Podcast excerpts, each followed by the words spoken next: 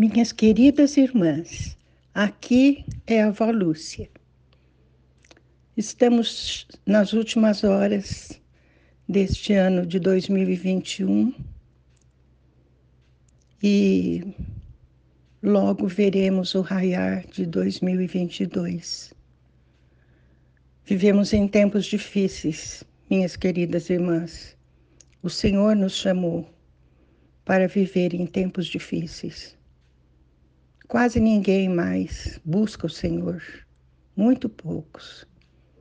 Jesus mesmo predisse que, pelo aumento da maldade, o amor de muitos esfriaria.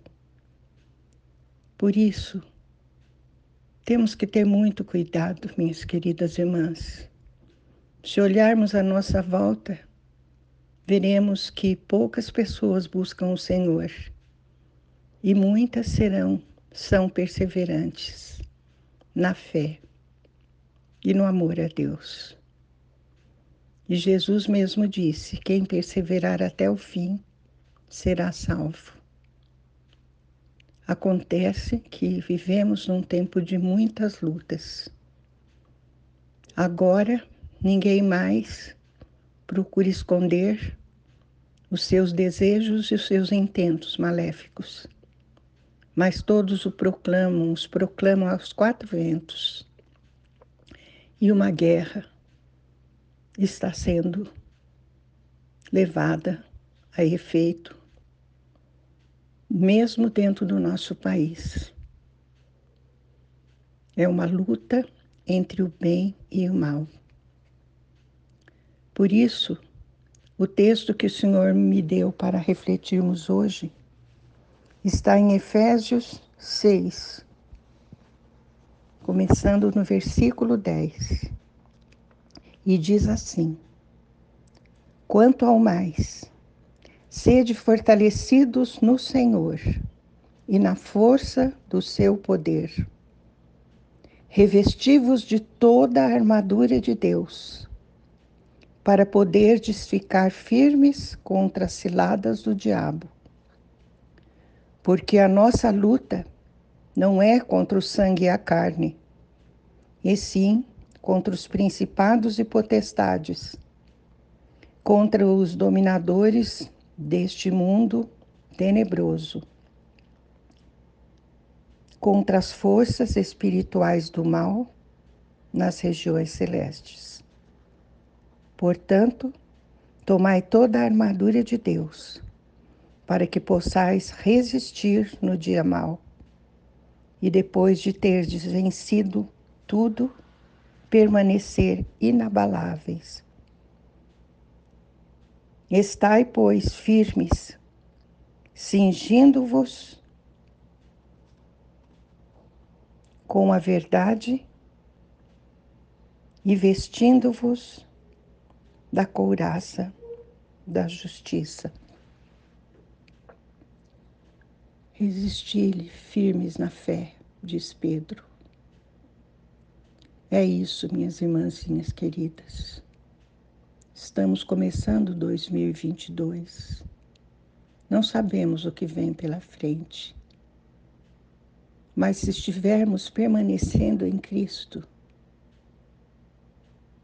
nós temos com Ele todas as bênçãos espirituais e é Ele também que nos abriga no esconderijo do Altíssimo,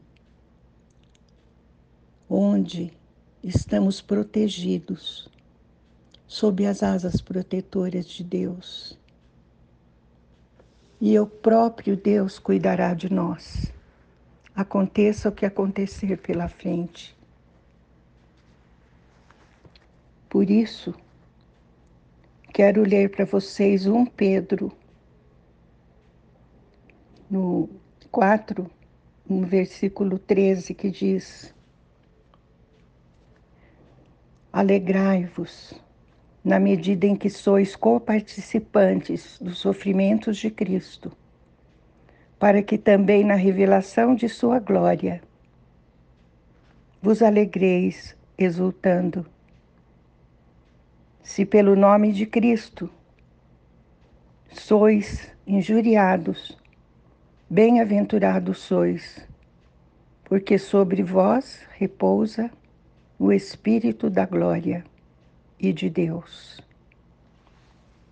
E no mesmo capítulo, aliás, no capítulo 5, está escrito: Ora, o Deus de toda a graça, que em Cristo vos chamou à sua eterna glória, depois de termos sofrido por um pouco, Ele mesmo vos há de aperfeiçoar, firmar, fortificar e fundamentar.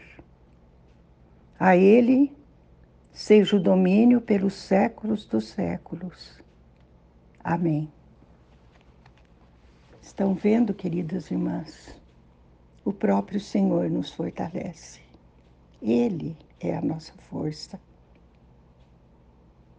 Nós somos então fortalecidos pelo poder de Deus.